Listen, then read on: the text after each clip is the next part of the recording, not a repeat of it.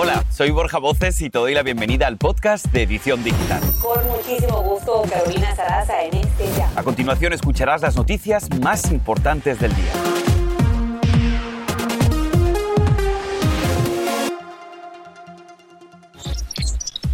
¿Todavía temes que la vacuna contra el COVID te deje infértil?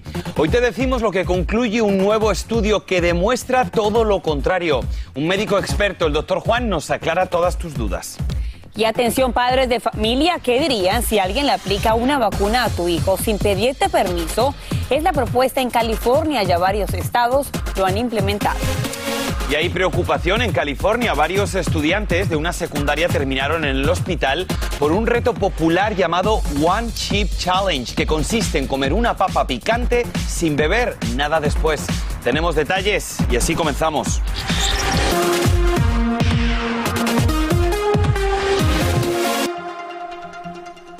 Hola, ¿qué tal? ¿Cómo están? Con mucho gusto, Borja Voces y Carolina Sarasa en este viernes 21 de enero. Esta es su edición digital y bienvenidos. Bien, pues vamos a arrancar el noticiero de hoy viernes con buenas noticias para quienes quieren formar una familia, pero todavía temen que la vacuna contra el COVID los deje infértiles. Pues escuche bien.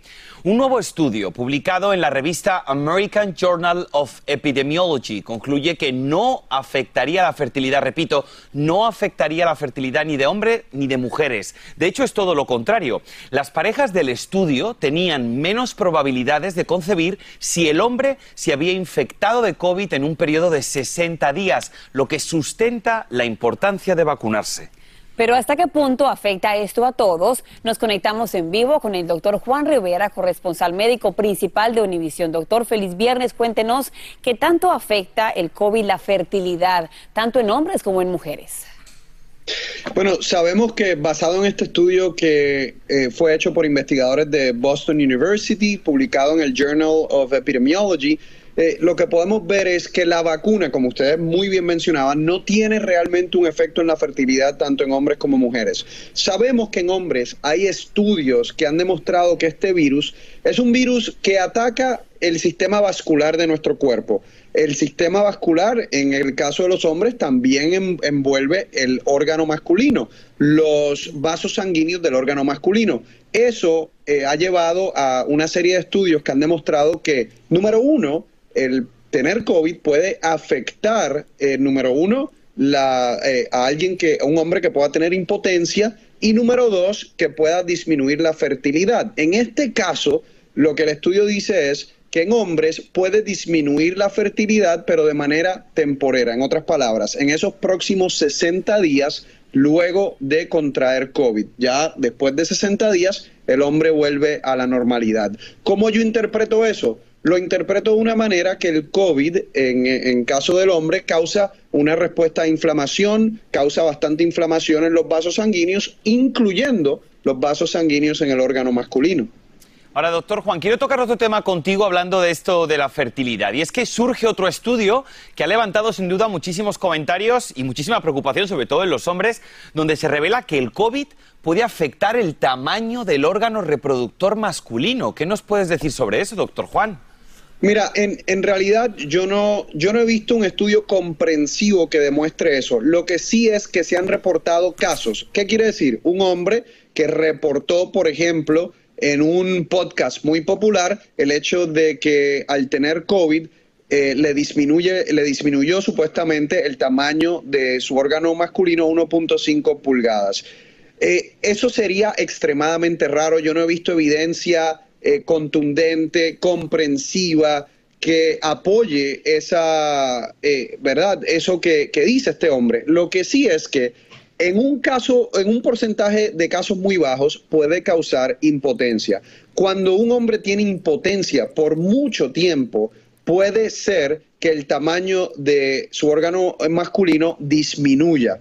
Ahora, de que hay una relación directa entre un hombre tener COVID y y el tamaño de su órgano, eh, eso no se ha reportado de manera contundente, no hay estudios significativos que lo prueben y realmente no es algo que, que hombres allá afuera que le han dado COVID se deban preocupar. Ahora, doctor, hablemos de las vacunas y las mujeres. Sabemos que la vacuna afectaría de alguna forma el periodo menstrual de una mujer y un estudio dice que sería aproximadamente un día más largo. ¿Qué efecto tiene esto en la fertilidad? Eh, no se supone que tenga ningún tipo de eh, efecto en la fertilidad. No se ha demostrado que ese cambio menstrual de un día tenga un efecto significativo en la fertilidad de, una mujer. Entonces, hay muchos casos de mujeres que reportan que tuvieron un, que tuvieron un periodo menstrual un poco eh, más largo. En este estudio solamente, el que tú te refieres, Carolina, solamente se identificó una, eh, una duración de un día adicional. Eso fue básicamente lo que se reportó en ese estudio, lo cual no debería tener ningún tipo de impacto en la fertilidad de esa mujer. Doctor Juan Rivera, corresponsal médico principal de Univisión, qué bueno que está aquí en la edición digital con tanta información. Feliz viernes y muchas gracias. Gracias. Ahora este tema causa bastante polémica, atención padres de familia en California, y es que los niños mayores de 12 años podrían recibir la vacuna del COVID sin el permiso de sus padres. Les hablo de un proyecto llamado SB 866 que presenta el recién creado Comité de Vacunas para intentar que el millón de adolescentes que todavía no se han vacunado lo hagan. Pero esta propuesta va mucho más allá, quiere que los mayores de 12 años den su consentimiento para cualquier vacuna aprobada por la FDA y también por los CDC. Sin duda un tema polémico, Borja. Totalmente, como digo, la polémica está servida y precisamente esta es nuestra pregunta del día. ¿Estás de acuerdo con que los menores de 12 años reciban la vacuna sin la aprobación de sus padres? Ya tenemos algunos comentarios. Nani Meridesi dice lo siguiente, por supuesto que los padres deben estar de acuerdo.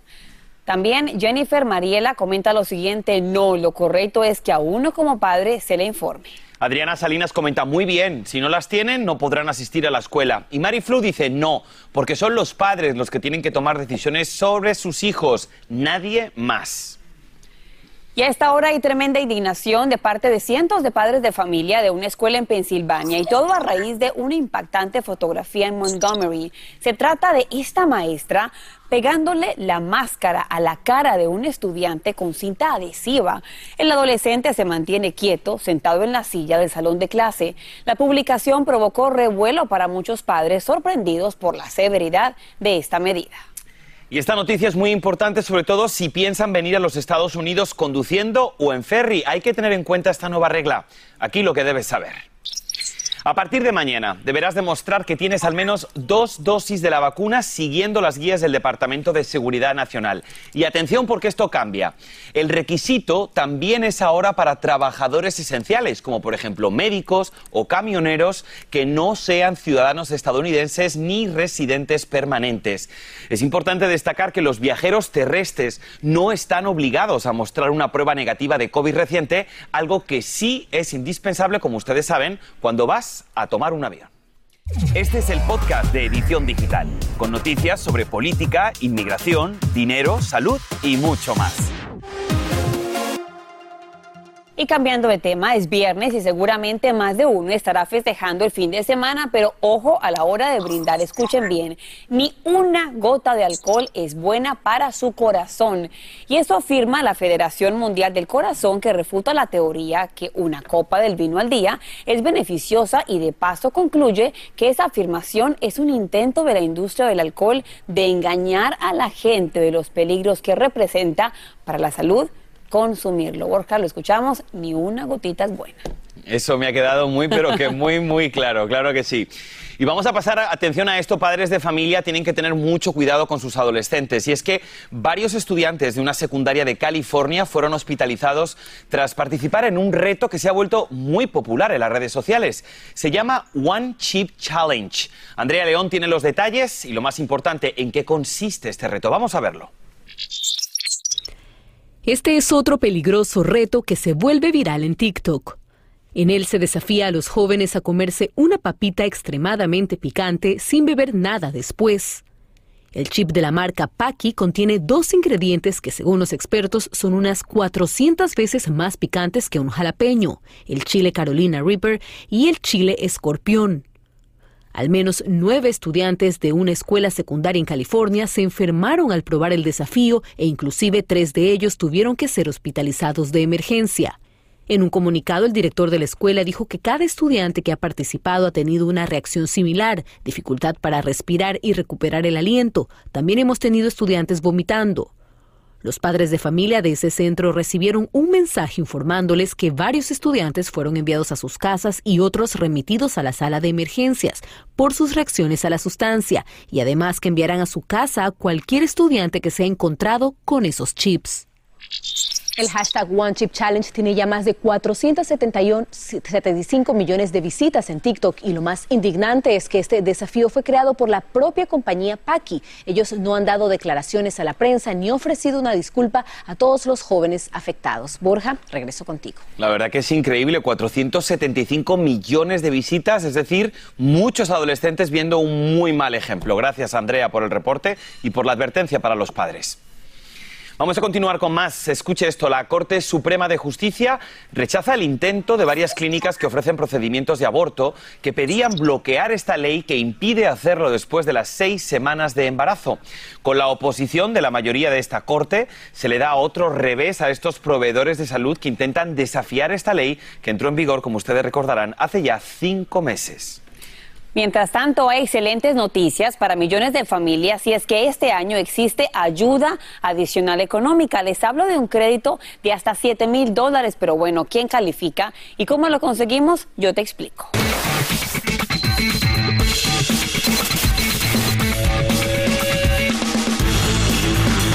Arrancamos con lo básico. Calificas, deberías revisar tu ingreso anual y lo puedes ver en ese documento que te envía tu empleador al final del año. ¿Cuánto estás ganando? Para aquellos sin hijos menores hay ayuda de aproximadamente 1.500 dólares si la persona ganó menos de 21 mil o si la pareja ganó aproximadamente 27 mil dólares. Ahora, si ganaste menos de 42 mil o 48 mil en pareja, la ayuda sería lo que ves en pantalla, aproximadamente 3.600.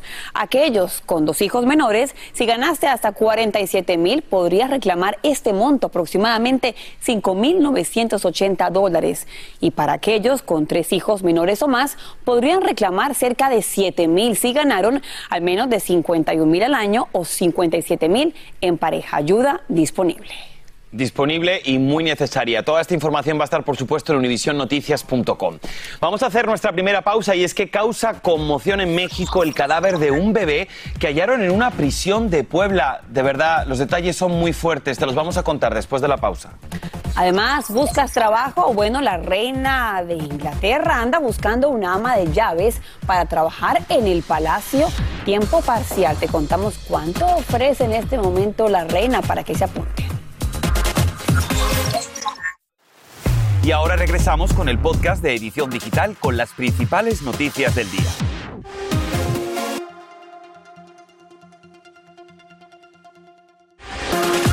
Seguimos con más noticias en tu edición digital y pasamos con una noticia terrible hallaron el cadáver de una bebé en la basura de una cárcel mexicana y lo peor es que se sospecha que fue usado para introducir drogas. El bebé fue encontrado en la cárcel de San Miguel, en el estado de Puebla, con una incisión en el abdomen, lo que hace sospechar que pudo haber sido utilizado para introducir drogas dentro de su cuerpo.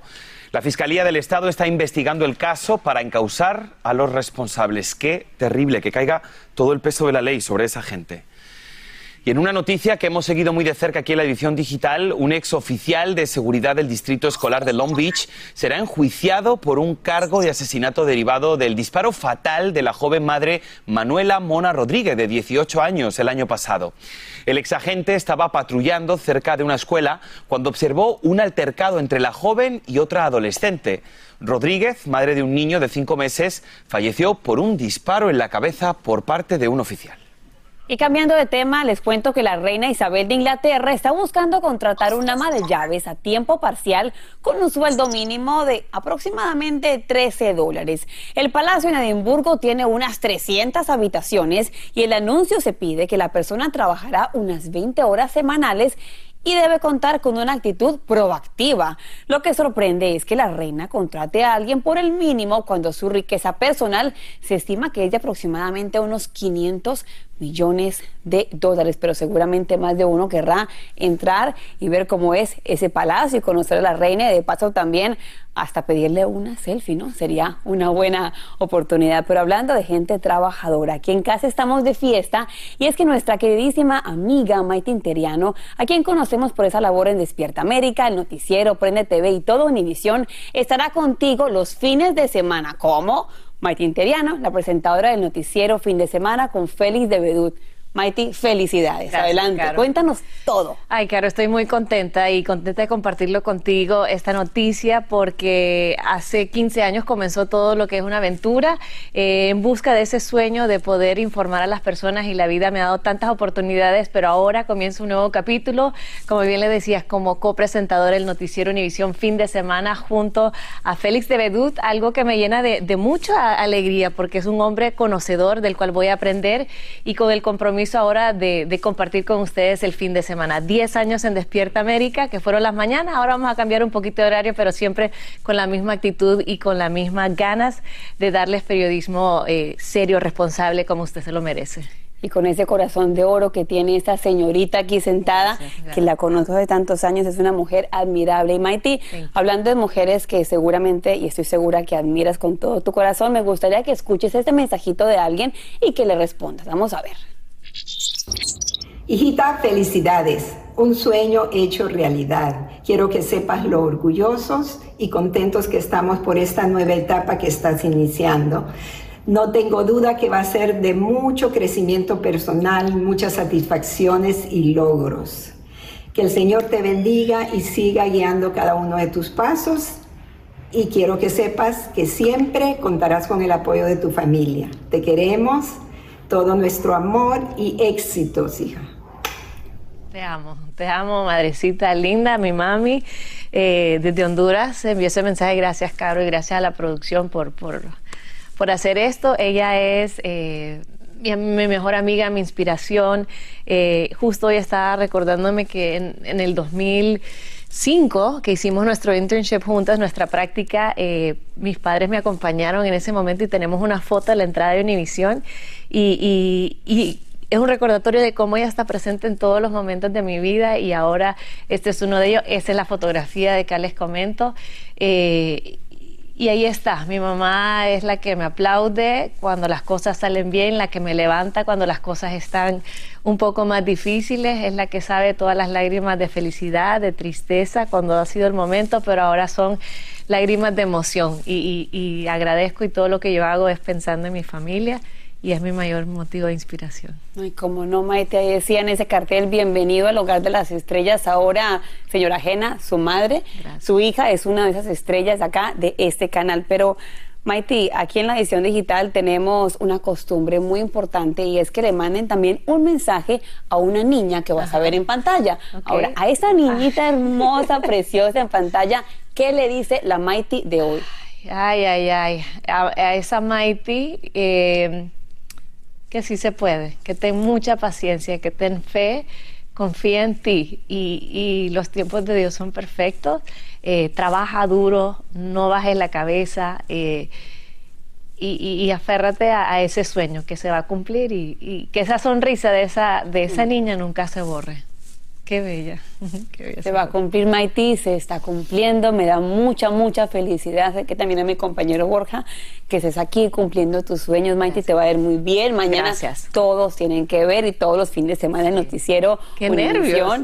Maiti y Félix de Bedut. Pero qué emoción también, Maiti. Sí, es, esta, y de verdad son lágrimas de emoción por, porque se, se, cierra un capítulo, se comienza uno nuevo, es un recordatorio que a pesar de, de, mis 37 años uno dice, bueno, sí se puede, se pueden cumplir los sueños y miren de qué manera. Ahora junto a Félix de Bedut, nuestro compromiso es a las 6 y 30 y a las 11 y 30, sábado y domingo, ahí los espero, como lo han hecho todos estos años y sé que lo van a continuar haciendo, así que ahí nos vemos, Caro. Pues ahí estaremos toda la familia apoyándote. Maiti, felicidades Gracias. que Borja también quiere felicitarte, Borjita. Totalmente de acuerdo. ¿Sabes lo que más me gusta? Que se está premiando sin duda el arduo trabajo que Maiti ha realizado durante años en esta cadena y estoy convencidísimo que es una gran oportunidad que Maiti sabrá ejecutar de una manera excelente como siempre. Así que Maiti, bienvenida a la familia de Noticiero Univisión. Gracias, gracias, te quiero. Bueno, yo también te quiero mucho. Vamos a hacer una corta pausa, pero al regresar no te pierdas la entrevista al actor Gabriel Soto justo antes del estreno en Univisión de la novela Soltero con hijas. A ver qué nos cuenta.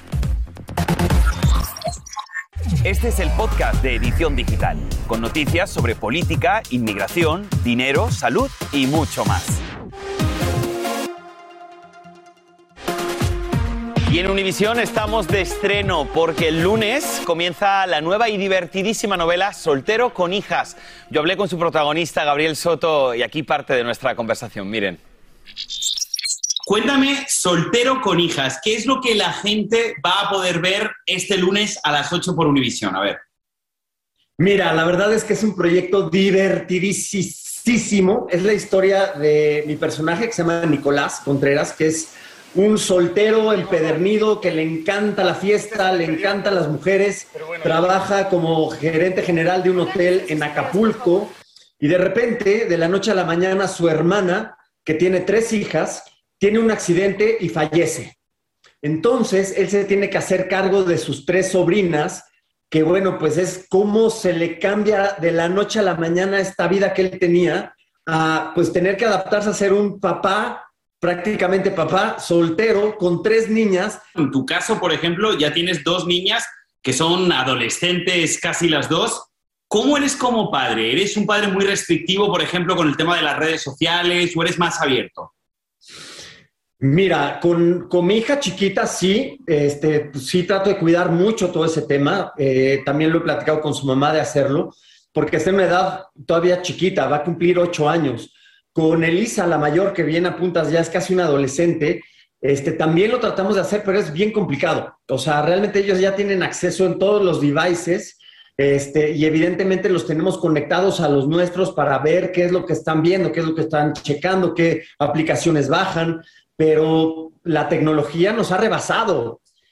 Bueno, Gabriel, ahora quiero que te fijes bien en una fotografía que va a aparecer en pantalla en este momento y me gustaría decirte qué le dirías a este niño. Creo que tenía un mes de nacido. Este, y bueno, pues ahí estoy con, con mi madre, que en paz descanse. ¿Qué le diría a ese niño? Le diría, agárrate, que se viene bueno. Gabriel, muchísimos éxitos y muchísimas gracias por tu tiempo y por tu cariño siempre. Se te quiere, amigo. Te mando un abrazo fuerte, ojalá nos veamos pronto. Un gran tipazo, muchísimas gracias. Pues ya lo saben, gran estreno soltero con hijas este lunes a las 8, 7 centro por Univisión. O sea, el plan Borja para fin de semana, próxima semana, hay de todo aquí en Univisión. Ahora, tanta televisión que seguramente la, la gente quiere trabajar un poco menos, les gustaría trabajar solamente cuatro días a la semana. Bueno, hay varias empresas en varios países experimentando la semana laboral de 32 horas, de ellos en Inglaterra y otros en la comunidad europea. De hecho, 30 empresas británicas participan en un programa piloto por seis meses sin recortar los sueldos o beneficios de los empleados. Los estudios demuestran que mejora la productividad y el bienestar de los trabajadores. Pero yo, Carolina, disfruto mucho haciendo mi trabajo, así que yo de lunes a viernes. También me encanta, pero bueno, el tema de estar con los hijos no está nada mal.